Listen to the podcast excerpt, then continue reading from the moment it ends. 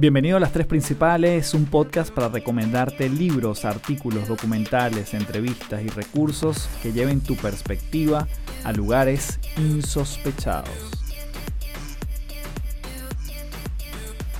Hello, hello, bienvenido a Las Tres Principales. Mi nombre es Carlos Fernández, arroba Café del Éxito. Y gracias nuevamente por llegarte aquí a Las Tres Principales. Si es primera vez que llegas a este episodio, bueno, bienvenido, bienvenida porque venimos a hablar de temas que nos abran la cabeza, como este que traemos el día de hoy, que se trata de la astrología. Nunca había hablado con una astróloga de frente a frente, haciendo preguntas que a mí me generan muchísima curiosidad y espero que a ti también te abran perspectivas nuevas como lo hizo conmigo. Y tuve la oportunidad de conversar con Ana Polanco, quien es efectivamente astróloga desde hace muchos años. Y bueno, nos viene a dar una serie de herramientas, una serie de miradas bien particulares con respecto a este mundo que quizás no habíamos visto, quizás no estamos tan enterados y si ya estás adentrado en el mundo de la astrología, estoy seguro que te va a, sumar un montón igualmente. Así que antes de comenzar te invito a mi comunidad en línea www.patreon.com slash café del éxito patreon.com slash café del éxito allí nos vemos todas las semanas para trabajar nuestro propio desarrollo personal con diferentes temas. De hecho, en el, mes de, en el mes de julio estamos trabajando temas como el síndrome del impostor. Vamos a ver un documental que tiene que ver con los alienígenas y la mente que se nos abre con estas perspectivas nuevas de gente de otro planeta.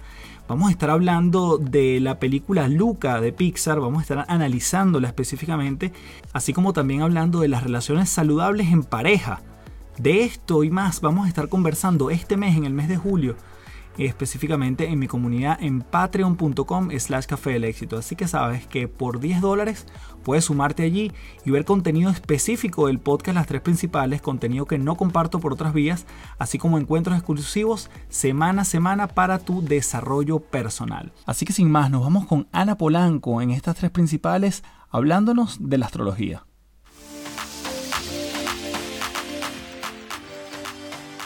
Bien, tenemos aquí en las tres principales a Ana Polanco. Ana, un fuerte abrazo desde Santiago de Chile hasta DF en México. ¿Cómo estás? Muy bien, y tú muy contenta de estar aquí contigo. Gracias por invitarme. No, Ana, imagínate, gracias a ti porque sé que tienes una agenda full y abriste un espacio para nosotros y cosa que te lo agradezco muchísimo. Ana, tú puedes definirte como astróloga, ¿cierto? En, en tu día a día te dedicas a esto. 100%. Antes de llegar a esto, ¿cómo es tu historia para quienes no te conocen en la comunidad? ¿Cómo llegas a hablar de astrología, a asesorar a personas, a asesorar a equipos, a asesorar a tanta gente en algo que puede ser tan, tan místico, entre comillas, ¿no? Tan intangible si se quiere. ¿Cómo llegas a hablar de astrología? ¿Cómo llega esta disciplina a tu vida? Pues yo primero estudié, a mí me encanta estudiar, estudié relaciones internacionales, tengo una maestría en acción política y participación ciudadana, tengo un doctorado en teoría política. Había estudiado 10.000 cosas, había trabajado en el gobierno muchísimos años aquí en México y un día cuando hubo un cambio de gobierno, no sé cómo es en Chile, pero por lo menos aquí todo es por equipos y si tú llegas con un gobierno y cuando se acaba ese gobierno, pues te vas, ¿no? es muy normal que haya cambios. Y entonces hubo un cambio de gobierno, yo me muevo y en eso entra esta crisis mía de decir no sé qué me gusta, no sé, no sé qué me apasiona, no sé qué con mi vida. Y eso fue una mega bendición, porque cuando me quedo, ya que dije, no, ya no quiero buscar trabajo en gobierno, encuentro con una amiga un curso de astrología y llego con una de mis maestras y cuando me senté en esa clase dije, te cae que todo se puede ver con este gráfico. Dije, no, no, no puede ser. Entonces me explotó la cabeza literal y empecé a estudiar con todo. Esto pasó a finales de 2014. Ahí fue donde empecé con todo, con todo, con todo. Y ya dedicarme 100% nada más a la astrología, porque obviamente como todo te da miedo, ¿no? O sea, yo seguía trabajando en, luego me metí como más a temas de relaciones públicas y de comunicación. El gobierno de A literal lo dejé en 2014 y hubo un momento en que dije, no, ya es el momento literal de dedicarme al 100% a esto. Y a partir de enero de 2019 ya 100% solamente hago astrología, porque antes sí hacía cosas de comunicación y astrología y así. Y de pronto dije, si esta es mi pasión, lo hago. Y fue la mejor decisión que pude tomar porque pues estoy más contenta, más realizada y me ha ido este, muy bien. Pero así salió literal de un curso de una amiga que posteó en Facebook. Yo llegué y me explotó la cabeza. O sea, dije, no, esto es, esto es para mí. Ana, y me genera la curiosidad, antes del 2015, ¿Cuál era tu percepción de la astrología? ¿Cómo lo veías sin haberte metido en ese mundo? Cuando leías el horóscopo, cuando veías algo relacionado, ¿qué, qué sentías? ¿Qué pensabas? Mira, yo nunca he sido de horóscopos, no leía horóscopos, pero para nada. Bueno, tal vez a lo mejor de vanidades, algún momento en alguna revista sí, pero me tenía muy impactada la astrología porque en 2012 una amiga me dijo, oye, métete a esta página, pon tus datos, y ve lo que te puede decir tu carta. Y era una carta de internet. Y me quedé muy alucinada y dije, wow, qué, qué interesante. Ahí intenté estudiar algo. Fui a un taller, me interesó y todo el mundo me decía, no, no, lo tuyo es el tarot porque tienes un talento. Entonces como que iba, pero literal no era mi momento, pero tampoco me surgió la necesidad de que me leyeran la carta. O sea, me gustó, me impactó, pero tampoco era mi momento. Ya te digo que ya cuando empieza 2015 con todo, dije, no puede ser, es esto.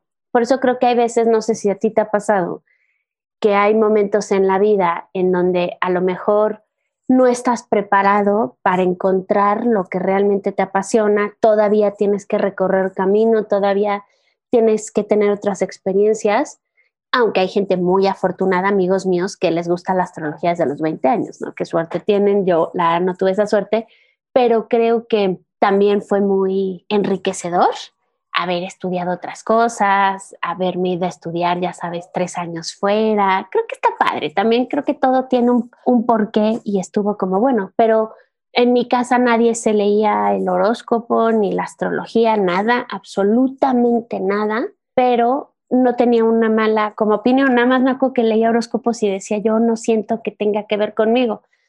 Y ya, pero ya luego dije, wow, esto es muchísimo más que un horóscopo.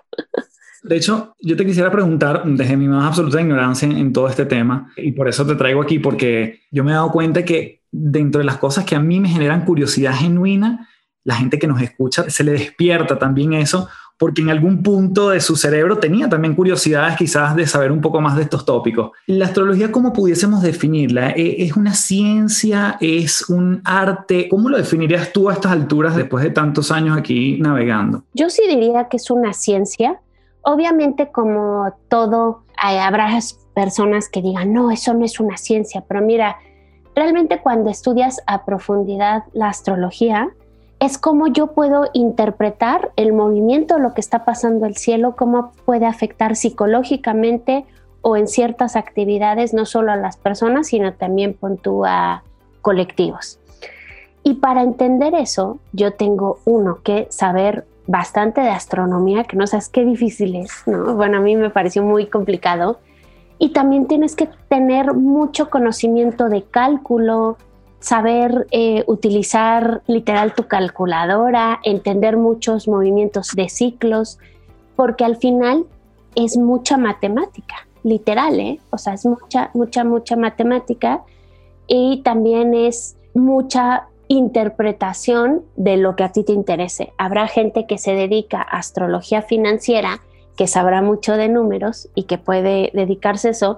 Otras personas como a mí que nos interesa más el aporte de desarrollo humano o psicológico, entonces tienes que tener talento también como para poder interpretar desde ahí, pero yo sí lo consideraría y de hecho era considerado una ciencia hasta que por ahí de la Inquisición empiezan todos estos conflictos con la religión en donde los católicos dicen esto no está muy padre, cómo es posible que algo sea algo adivinatorio, pero si nos vamos a la antigüedad, o sea, la astrología tiene más de 4.000 años y además era utilizada muchísimo por gente, por reyes, por los emperadores y lamentablemente, ¿no? Cuando hay toda esta persecución en la Inquisición, pues ahí por esos periodos pudo haber desfase en donde la Iglesia Católica decide que es algo esotérico, algo maligno, algo no tan padre, no, no tan bueno, y se desprestigia. Luego ya se, afortunadamente, se vuelve a recuperar porque los árabes no dejaron de estudiar la astrología, los ingleses tampoco, entonces se vuelve a recuperar y hay un revival en los años por el 16, 17, por ahí puede haber, bueno, vuelve a haber como para poderlo ver, pero creo que a lo mejor ahora a la gente hay algunas personas que les puede costar pensar que sí es una ciencia justo porque creemos que la astrología es un horóscopo, creemos que sirve para eso. El reduccionismo, ¿no? De todo esto, llegar solo a un horóscopo. Exacto, tú lo acabas de decir, es, es como lo reducimos tan a algo tan limitado, tan pequeño, que entonces pensamos que ahí se acaba, que ahí ya está, ¿no? Y no, tiene toda una complejidad. Esto es un poco, valga la similitud, ¿no? Nada más, si tú ves un médico, un médico nunca termina de estudiar, siempre está especializándose y entendiendo una rama. Puede haber un médico general, pero luego quiere saber sobre el sistema digestivo y tiene que ser gastroenterólogo y así. Imagínate que la astrología es algo parecido. Es todos podemos ser astrólogos generales, pero después vamos a tener distintas ramas en las que nos podemos especializar. Y habrá gente que está especializada en temas de investigación, otra estará en temas de salud, financieros, mundanos, miles de ramas tiene. Y creo que, o yo por lo menos no conozco a alguien que deje de estudiar esto, porque no paras. O sea, hay mucha más información a profundidad si lo quieres hacer bien, obviamente. Qué maravilla. Ana, entonces quisiera ver si nos empezamos a meter un poco en este mundo, porque quizás uno pudiese decir, bueno, hablemos de los signos, pero ¿cómo sientes tú que es la mejor forma de transmitir la astrología cuando quizás, y esto lo digo por experiencia propia, yo lo que sé es que yo soy signo Libra? Nací el 28 de septiembre, ese es mi signo, pero no tengo así como mayor descripción de qué se trata o qué implica eso en mi vida o qué pasa si me caso con un Tauro. Me explico, no, no tengo tanto conocimiento de esto.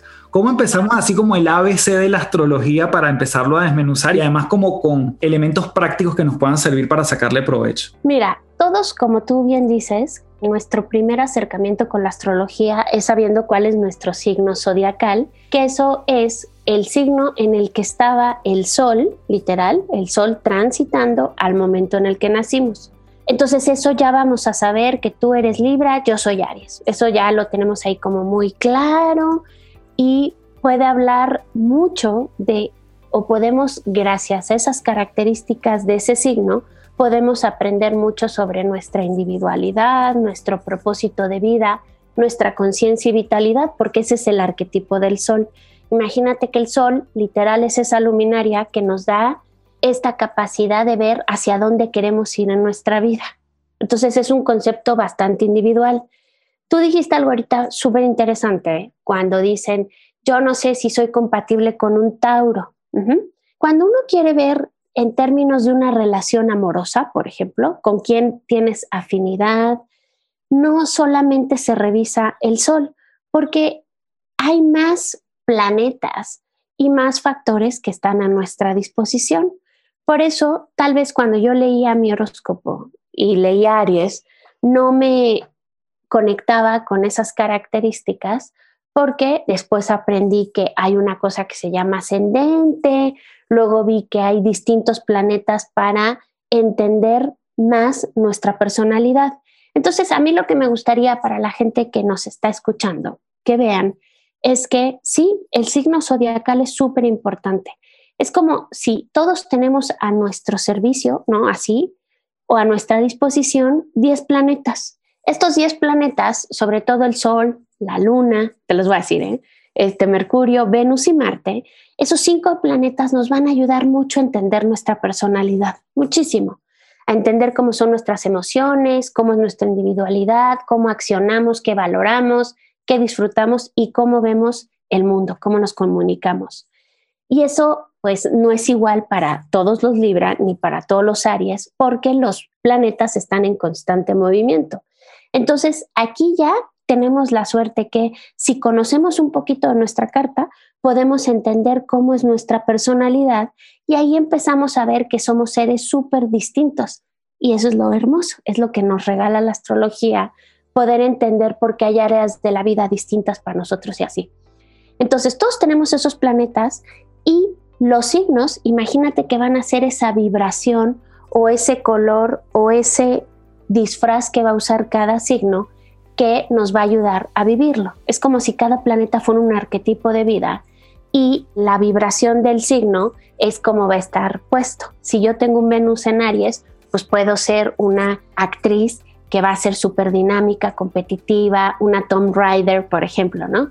Si la tengo un Venus en Pisces, pues a lo mejor voy a ser alguien más tranquila, más femenina, ¿no? Voy a ser la maga de la película, ¿no? Cada quien puede vivir distinto ese papel. Es como, imaginemos que los planetas son como esos actores en nuestras vidas. La vibración es cómo van a estar del signo, es la que nos va a ayudar como para entender cómo van a interactuar, qué esencia tienen, cómo son. Y luego también van a ver otra cosa en una carta que son los escenarios de la vida, que son las llamadas casas astrológicas. Entonces imagínate que cada casa astrológica tiene distinta información que son los escenarios.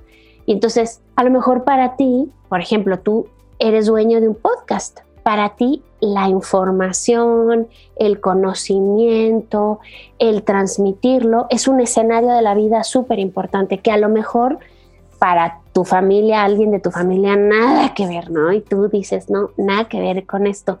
Entonces, hay veces que hay escenarios que se enfatizan más en nuestra vida y esos son en donde estos actores van a jugar la obra de teatro que puede ser nuestra historia, ¿no? Nuestra vida.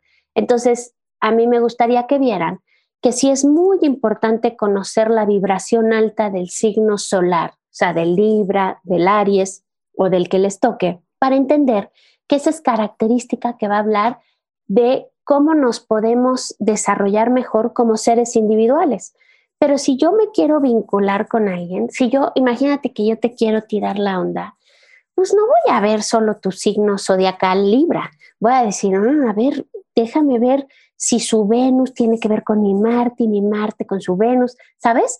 Y vamos a jugar con esta alineación y esta comparación de cartas que es más enriquecedor que solo, ay, a mí no me gustan los escorpios o no me gustan los tauros o siempre siento afinidad con los sagitarios, por ejemplo, ¿va? Que creo que eso luego pasa, porque hay mucha más información que solamente el signo solar. Qué bueno. Me estás abriendo la mente, Ana, aquí, abriendo la mente y metiendo más y más información. Entonces tenemos signos, casas y planetas, según entiendo, para entonces ir también como resumiendo algunas cosas. ¿Qué pasa Ana, porque esto también, desde lo que yo veo en mí o la gente que puede conversar acerca de esto, cuando me quedo etiquetado en el común denominador que se conoce de ese signo. Entonces yo digo, no sé, los virgos son estructurados y me quedo allí. Entonces, bueno, yo soy estructurado porque es que nací el día que nací, es decir, el sol estaba en el momento que estaba, digamos, nadie me va a sacar de mi estructura. ¿Qué pasa con las etiquetas cuando nos apegamos a eso, a los signos? En tu experiencia, ¿cómo lo has visto? ¿Esto es productivo? ¿Esto es contraproducente? ¿Cómo lo ves? Yo creo que a veces puede ser muy bueno y muy productivo porque puede tener ciertas características que a mí me ayuden a entender mejor cómo soy. Pero por otro lado, creo que ninguna etiqueta es buena. Esto es literal como cuando vas al psicólogo, ¿no? O a la psicóloga. Yo me acuerdo una vez con un psicólogo mío que me senté y dije, bueno, es que yo soy obsesiva. Y yo llegué con miles de etiquetas, diez mil etiquetas, y me dijo, ay, pareces un arbolito de Navidad. ¿No? Las esferas son las etiquetas que te pones. Creo que a veces eso pasa en la vida cotidiana sin tener que poner el signo. Es decir, es seguro que tú has tenido mucha presión de desarrollar características del deber ser de los hombres y yo he tenido mucha presión para desarrollar ciertas características de lo que creemos que son ser mujer. Creo que muchas veces de lo que nos sirve mucho la astrología es que nos ayuda a ver cómo es nuestra personalidad y a ver que soy mujer, pero mi manera de desplegar mi lado femenino puede ser mil veces más activo, mil veces más aguerrido, más valiente, más rápido, pues porque yo tengo ciertas características de mi personalidad que conecto más con ellas. Y creo que a veces la sociedad nos quiere meter en estereotipos donde creemos que valoramos lo mismo que los demás, que disfrutamos lo mismo que los demás, que amamos igual que los demás. Y eso es muy frustrante porque es etiquetarnos. Es como el deber ser de ser hombre, mujer, gay, el que sea, ¿no? Creo que también hay mucha presión en si yo soy lesbiana, tengo que ser así. No, a lo mejor soy totalmente distinta. Y eso creo que, sin importar tu signo, lo sufrimos mucho. Y creo que podemos cometer el error de pensar, ah, yo soy Virgo, entonces por ende tengo que ser así y así y así y así. Y eso es encasillarme y darme cuenta que estoy siendo muy limitada, porque la vida es una experiencia maravillosa de posibilidades y creo que no hay que tener miedo a explorar más sobre nuestra personalidad y ver lo que realmente disfrutamos o lo que realmente valoramos, lo que queremos, cómo atraemos placer a nuestra vida, cómo comunicamos. Todo esto que a veces no solamente se va a ver con un signo solar, sino que se pueden ver con más elementos. Entonces creo que lo valioso de la astrología y de esta rama de la astrología que es humanista es permitirle a la persona conocerse y decirle, oye, tú eres así, esto es lo que disfrutas, tus necesidades emocionales son estas, no tengas miedo a desplegarlas porque a lo mejor en tu familia eso está mal visto. Esto es una experiencia que tú vienes a vivir y creo que si todos nos atreviéramos a hacer o desarrollar las características de lo que realmente somos, pues estaríamos más felices, nos sentiríamos más completos. Entonces creo que vale la pena conocer la carta, pero cuando nos encasillamos solo en un signo, nos estamos limitando al igual que el estereotipo de la revista que habla de lo femenino, de lo masculino. Claro. Has mencionado la carta dos veces, pero no hemos entrado en ese detalle. Tú estás hablando entonces de la carta astral, ¿cierto? Sí, la carta astral, sí. ¿Qué es lo mismo que la carta natal? ¿Es lo mismo? Sí, es lo mismo. Carta natal, carta astral, también se le conoce como el zodiaco, horóscopo, también se le puede hablar como horóscopo, el mandala, o sea, tiene muchos nombres y es como este cálculo donde está esa rueda donde están las casas astrológicas, donde están los planetas, están los signos y cada uno va a interactuar con una cosa que se llaman aspectos. Es como juega cada planeta con otro, de manera fácil, de manera de más reto, operan juntos y así, que es lo que te ayuda a entender o a desplegar un poco mejor la energía. Creo que es muy liberador entender que a lo mejor hay gente que no le gusta hablar hay gente que le gusta ser más privada. Yo creo que, a ver, ¿qué opinas de esto? Creo que dentro de lo masculino hay mucha presión. Hay mucha presión en, eres hombre y si no tienes Facebook o Instagram, estás escondiendo algo. O sea, no tienes derecho a la privacidad. No, eres alguien que engaña seguramente, que tienes algún trapito sucio y que no estás mostrando tu vida. Eso es algo que yo lo he oído con muchas clientas mías cuando sus novios galanes no tienen este Facebook. Si tú eres hombre y alguien te dice, oye, quiero tener sexo contigo hoy, y tú dices, oye, yo no quiero hoy, ah, hay algo, está mal. No sé, es que creo que tienen mucha presión sobre el masculino y creo que hay muchísimas maneras de desplegar la energía masculina y del disfrute y habrá hombres que no necesariamente tengan que ser tan sexuales, no necesariamente tienen que ser como cumplir con toda esa carga y prejuicio del deber ser de lo masculino. Entonces creo que hay veces que cuando tú le lees la carta a un hombre o cuando se la interpretas, puede ser muy benéfico o muy liberador que tú le digas, no, es que sabes que tú en el fondo, pues si te gusta estar solo. O sea, no es que tengas un problema para vincularte, es que te gusta tu individualidad, te gusta ser libre y no está mal, ¿no? No tienes por qué casarte, está bien. O sea, es parte de ti, disfrútalo. Entonces creo que eso es muy liberador cuando tienes toda la carga social del deber ser. Creo que para eso sirve la carta muchísimo en este aspecto. Voy a vincular una cosa con otra. Yo me imagino, Ana, que en este camino tú has podido desarrollar ciertas habilidades o sensibilidades cuando estás con gente, a lo mejor sin leerle la carta, sin que esa persona te dé los datos para que le puedas dar la carta. Y tú me acabas de alguna forma de, yo no sé si fue una coincidencia o no, pero me acabas de describir ciertos aspectos de mi personalidad que son así. Yo me considero que dentro de las presiones masculinas, como tú dices, Mira, a mí no me gusta, por ejemplo, hacer una parrilla, un asado. O sea, ese como rol que a veces se tiene, no me gusta. Por ejemplo, los deportes los hago, pero no los sigo. O sea, yo no sigo el fútbol, no, o sea, no me gusta. Y siempre lo, he dicho. Aprendí a cambiar un caucho por necesidad una vez, pero no porque yo tengo que saber de mecánica. ¿Sí me explico? Que también es como una suerte de presión. Y bueno, yo he hecho como mi trabajito para poderme ir desligando de esas cosas pero me parece muy cool que lo hayas mencionado porque eso me vincula con mi pregunta, que es, en esto de la astrología y esta sensibilidad, ¿tú sientes que has desarrollado cosas o sientes que ya traías algo como de fábrica que veías y la astrología como que lo potenció? Mira, el que me ayuda a grabar videos, él es tarotista. Está estudiando astrología y es tarotista. Y le decía yo que para mí es mil veces más fácil interpretar una carta no sabes qué sencillo me es que ver el tarot. Y él me decía, es que yo creo que tienes buena sensibilidad para el tarot. Creo que sí, yo previo a dedicarme a la astrología, por temas de trabajo, tuve la oportunidad de tener que relacionarme mucho con gente, muchísimo, atender a mucha gente y entender como ciertos procesos de crisis que está pasando la gente. Entonces estudié una especialidad en trauma crónico y me interesaba cómo poder ayudar a las personas, todo eso. Y sí, no te voy a mentir, hay veces que para mí me es fácil entender al otro porque tengo empatía, o sea, me es fácil, me es sencillo. Es un talento que podría yo tener.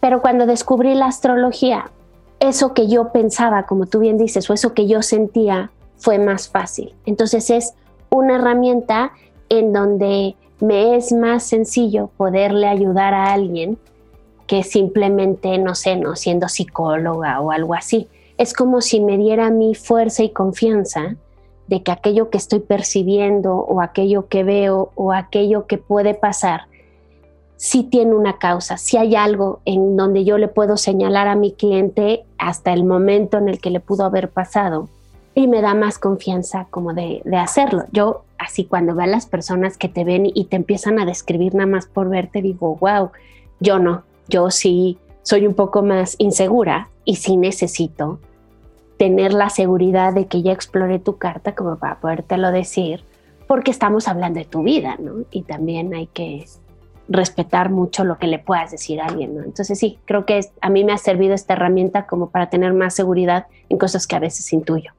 Y así como me comentaste algunas presiones masculinas, ¿qué has podido ver tú del lado femenino? ¿Cuáles son esas presiones que también el lado femenino está sumergido? Te voy a decir algo que me encanta, que creo que nos regala este conocimiento. Yo he visto a muchas mujeres que tienen una manera, su personalidad, su apariencia y sus necesidades emocionales pueden ser muy pasivas, es decir, puede ser una persona más no tan activa buscando ahí relacionarse, ¿no? Sino a lo mejor puede tener esta apariencia de que quiere estabilidad, de que necesita estabilidad emocional. Esto, imagínate, estoy jugando con alguien que tiene el sol en cáncer, tiene la luna en Virgo o la luna en Tauro, está hablando de signos de agua y de tierra que son más estables, son más eh, que van hacia adentro son más receptivos. Pero a lo mejor esa misma persona puede tener otros planetas, Venus y Marte, por ejemplo, que tienen que ver con relacionamiento en signos más activos, ¿no? En signos más hacia afuera, más masculinos, podríamos decir. Y entonces tú ves ese conflicto en tu clienta en donde dice, yo quisiera acostarme con todos estos, pero mis emociones me dicen que puedo ser una persona, no quiero decir una grosería, ¿no? Pero que a lo mejor soy una cortesana, ya sabes. Promiscua. Exacto, soy una promiscua, me encanta eso. Pero hay parte de su identidad que dice, pero yo tengo ganas de expresar mi sexualidad abiertamente y no puedo. Y tienen este conflicto del deber ser de lo femenino. Y también otra cosa que he visto es aquellas mujeres que también no saben cómo, o sea, como que su aspecto físico, no saben cómo conectar con lo que realmente les gusta. Y entonces dicen, no, creo que la moda es que yo me tengo que maquillar un montón y no les gusta. Habrá unas que no. O habrá otras que se llevan con las amigas hippies que no se maquillan y dicen, yo tengo ganas de usar sombras y y lipstick y miles de cosas y a mí me gustan los tacones porque parte de su feminidad pues es más llamativa y está muy bien. Entonces, creo que vale la pena conocerse para ver que a lo mejor uno no tiene que traer las uñas pintadas, pon tú yo no traigo las uñas pintadas, mi pelo es así, así como ves, al aire libre, pero yo voy muy naturalilla, ¿no? Y me gusta sentirme más cómoda.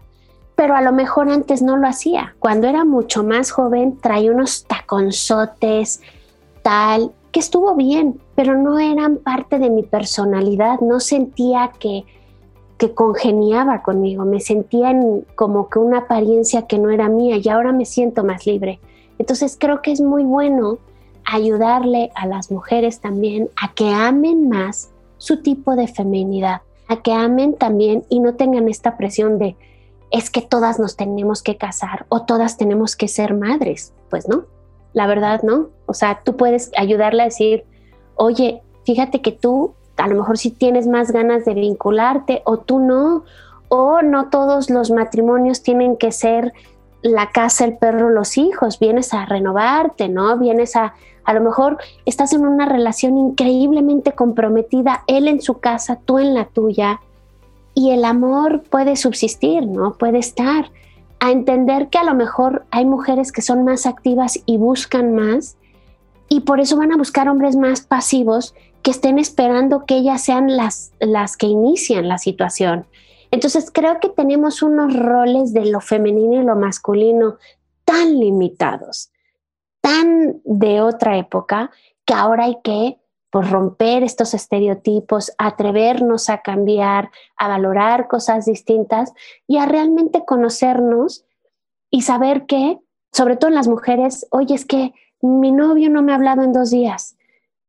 Y estás bien, ¿no? Necesitas hablar diario, no, la verdad no, no me gusta porque me presiona. Entonces, ¿por qué crees que tu novio debería de hablarte diario si en el fondo estos espacios que se dan pueden ser muy constructivos, ¿no? Entonces creo que es cuestión de conocernos. Y sí hay mucho tabú, ¿no? Hay mucho, mucha presión.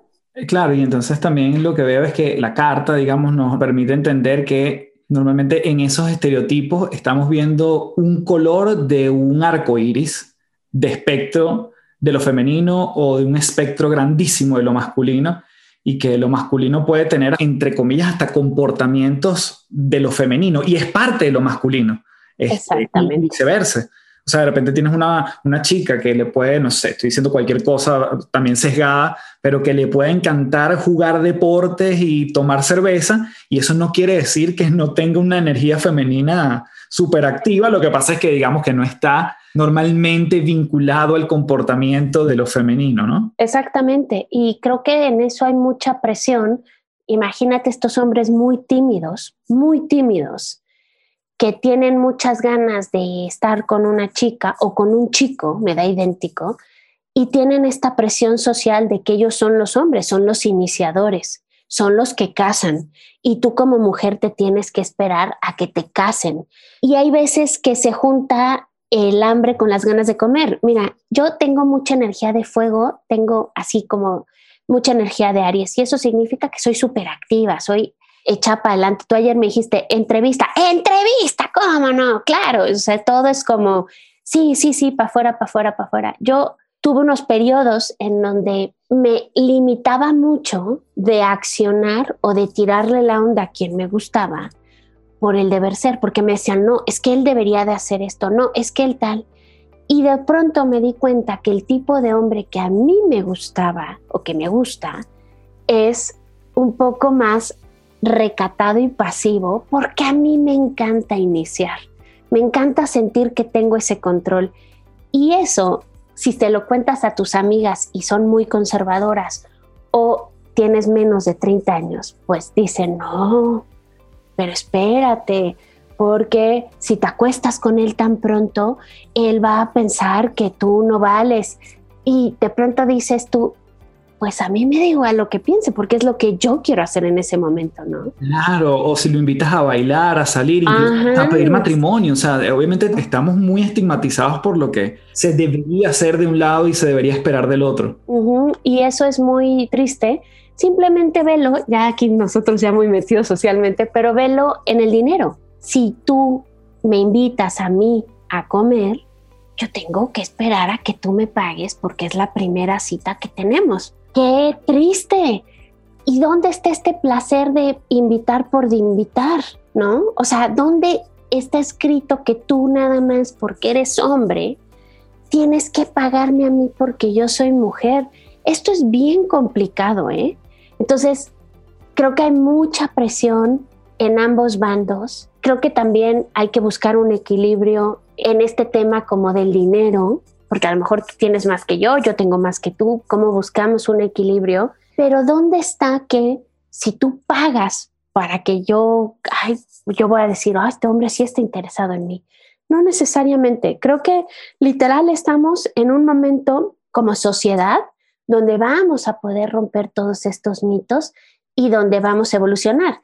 Para unas generaciones será más fácil, pero para otras más complicado, porque hay un deber ser muy fuerte. Entonces creo que la astrología nos puede ayudar a entender que algunas personas como yo somos más impulsivas.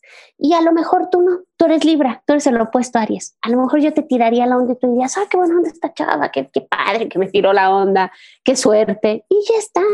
O a lo mejor tú tienes otra manera de desplegar tu energía, de socializar mucho más linda, porque Libra es el signo de las relaciones, y entonces tú tienes esta oportunidad de ser más pacífico y más tranquilo al tirarle la onda a quien te guste, ¿no? Yo no, yo puedo ser más efusiva, quiero todo más rápido. Y te digo algo, hay que abrazarlo porque es como somos. Qué buen verbo, abrazar. Sí, hay que abrazarlo, ¿estás de acuerdo? Y luego estamos esperando príncipes azules cuando en el fondo nosotras queremos ser las princesas azules a veces, o cuando en el fondo hay hombres que están esperando a que llegue la gladiadora y le diga, quiero contigo no sé, es todo un viaje precioso esto de las personas. A mí me fascina, yo estoy ensimismado con todo lo que me estás contando. Ana, en los datos para leerse una, o lo que tú necesitarías para que alguien se lea la carta astral, en este caso contigo y después en el episodio vamos a dejar todos tus contactos para que la gente que esté interesada, bueno, te contacte. Pero normalmente, ¿qué te tiene que dar las personas para tú hacerle su carta astral y cuánto tiempo te toma eso? Mira, es indispensable conocer la fecha de nacimiento de la persona, que es el día, el mes, el año, y un dato clave es la hora y el lugar en el que nació, porque la hora en la que nació, ese cálculo que se hace en esa rueda que es la carta natal, se va a calcular el signo ascendente, que es uno muy importante para ver cómo inicia todo, a la hora en la que nacimos, y se utilizan las coordenadas de nacimiento para ver igual cómo se va a colocar esa carta. Es decir, no todos los que nacimos a la misma hora, en el mismo día, tenemos la misma carta porque a lo mejor cambiamos de ubicación y con eso se mueve, se mueve esa gráfica. Yo, por lo general, como utilizo un programa de astrología profesional, utilizo dos, pues yo literal pongo tus datos y en ese momento tengo la carta. La sé levantar a mano porque me la enseñaron cuando me estaba certificando, pero no la levanta a mano, entonces es rápido.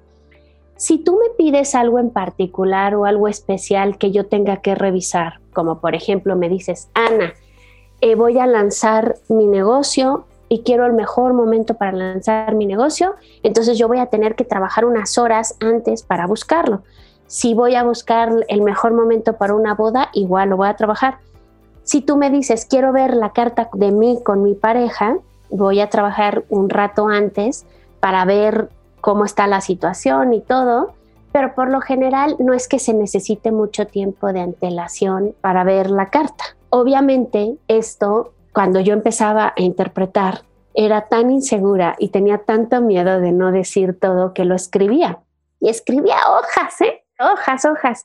Y de pronto, pues ya cuando te agarras, como se dice en México, callo, experiencia, lees más, estudias más, pues te vas como sintiendo más segura y ahora pues no, no necesita, o sea, no necesito tanta anticipación para leer la carta de alguien, ¿no? Y dura una sesión para ver algo, dura como hora, una hora y media, y ahí puedes como ver muchas cosas, pero al final yo como lo que les digo luego a mis clientes me dicen, es que no me dijiste esto. Imagínate que alguien pueda resumir tu vida en hora y media. Pues claro que no. claro, claro, es una ilusión también, claro. Sí, es una ilusión. Ana, para ir cerrando, me gustaría preguntarte por tres cosas, como esto se llama las tres principales, tres elementos, datos, puede ser hasta una película, un libro, un lo que tú quieras recomendarnos, un valor, una enseñanza, lo que tú quieras, tres cositas para ir despidiendo el, el episodio de hoy. Mira, la primera cosa que le quiero decir a todos los que nos escuchan es que yo les recomendaría que aunque solo sepan su signo solar, o sea, el signo del zodiaco, que sepan cuál es el elemento que tiene ese signo. Es decir, tú eres Libra, es un signo de aire, yo soy Aries, soy fuego. Los signos se dividen en los cuatro elementos. Es muy interesante conocer el elemento de nuestro signo zodiacal porque cuando estamos bajos de vitalidad o cuando necesitamos sentirnos más activos o volver a conectar con nuestra esencia, vale la pena desarrollar esas características o potenciarlas. Es decir, si tú eres aire, yo te diría que tú necesitas, pues cuando te sientas desmotivado, ir a un lugar en donde esté abierto, donde puedas respirar, donde te sientas libre, en donde vuelvas a conectar con tu energía natal, que es el aire, y que comas frutas cítricas o que tomes este o que utilices aromaterapia de cosas cítricas porque seguramente te puede despejar y puede ayudarte a ese elemento aire que tú ya tienes. Entonces les diría que conozcan el elemento principal de su carta, que puede ser fuego, puede ser aire, puede ser tierra, puede ser agua, porque tal vez van a entender más sobre su personalidad Pueden ser alguien más emocional, alguien como tú más mental, alguien como yo más activo y pasional, o alguien más tranquilo, estable y práctico, como puede ser la Tierra. Entonces, esa es una de las que yo les diría. La segunda cosa que les diría, la, la segunda cosa práctica o interesante, es que no se queden solo con la información de su signo solar hay muchas aplicaciones gratuitas o hay cartas, este, hay lugares o sitios de internet que te permiten que tú levantes tu carta este, astral y que puedas, y ahí te dicen, Marte en tal signo, tal en tal signo. Entonces, vean su carta si les interesa, que tengan esta curiosidad de ir investigando más sobre, sobre sí mismos para entender más su personalidad, pero que esto lo hagan pues a lo mejor comprándose un buen libro de astrología o siguiendo personas que realmente sí sepan y que no se queden solo con la vibración baja de los signos, sino que puedan sacar el mayor partido de todos. Y la tercera cosa que les recomendaría a todos es que si están en una crisis de vida, en una crisis, es porque a lo mejor la vida está poniendo este reto para que desplieguen más esta individualidad y este propósito de vida que tiene que ver con el signo solar. Ahí sí no necesitan saber nada más que su signo solar. Entonces, si tienen esta crisis es porque hace falta una nueva motivación o un nuevo reto para que puedan desplegar al máximo quiénes son, para que se atrevan a brillar. Socialmente vemos muy mal el brillar está muy mal, es como, no, no, no, todos iguales, todos iguales. Pero todos tenemos un lugar en el mundo y todos tenemos ese potencial para desplegar nuestra energía. Si yo voy a ser en mi vida, yo quiero ser barrendera, voy a ser la mejor barrendera y voy a dedicar a que la calle que me toca barrer sea la mejor y que estén contentos la gente. Yo no tengo que ser presidenta de la nación para brillar. En mi individualidad puedo este, hacerlo. Entonces, si se sienten en una crisis, revisen cuál es su signo solar, vean realmente cuáles son las características de ese signo y vean si las vibran alto, si no les tienen miedo a desplegarlas y también que se pongan un nuevo reto cotidiano para lograrlo, porque a veces queremos siempre estar en lo mismo y subirle un poco de nivel, meterle un poco de reto, nos puede ayudar a sentirnos más satisfechos como personas. Wow, excelente cierre, Ana. De verdad quiero darte las gracias. Además me encanta la metáfora del brillar, porque finalmente, si el signo de cada quien tiene que ver con el momento en que el sol estaba ese día, todos tenemos espacio de brillo, todos nacimos en un momento donde, porque el sol brilla finalmente. Totalmente. Entonces, todos tenemos ese espacio para brillar. Ana, te quiero dar las gracias nuevamente a todos los que nos están escuchando. Gracias por llegar hasta aquí. Le vamos a dejar los datos de Ana en la descripción del episodio. Y bueno, nos seguimos viendo, Ana. Créeme que vamos a estar en contacto porque mi carta astral me la quiero, leer contigo y, y entrar más en profundidad de, obviamente, lo que nos dio chance en el episodio de hoy. Muchísimas gracias y un fuerte abrazo. Muchas gracias a ti, me encantó estar aquí contigo y saludos a todos. Seguro. Bien, gracias por llegar hasta aquí y nuevamente te invito a que seas parte de www.patreon.com slash café del éxito, mi comunidad en línea para trabajar nuestro desarrollo personal y además conectar con personas extraordinarias que justamente están buscando lo mismo que tú, transformar sus cambios, expandir su mente y conectar con personas que estén en su misma vibración aquí en un espacio libre de juicios y con mucha, mucha buena vibra. Igualmente espero que hayas disfrutado un montón este episodio con Ana Polanco, donde sin duda tiene mucha información para seguir analizando, curioseando acerca de este gran mundo de la astrología que obviamente como ya escuchaste tiene muchos, muchos años. Déjame tu review en Apple Podcast, déjame tu comentario en Instagram para saber que esto te sumó y quizás incluso sugerirme nuevos temas, nuevas personalidades que entrevistemos por aquí en las tres principales para hacer de este un espacio donde sigamos creciendo juntos. Gracias, gracias, gracias y como siempre me despido diciéndote, transfórmate en paz. Chao, chao.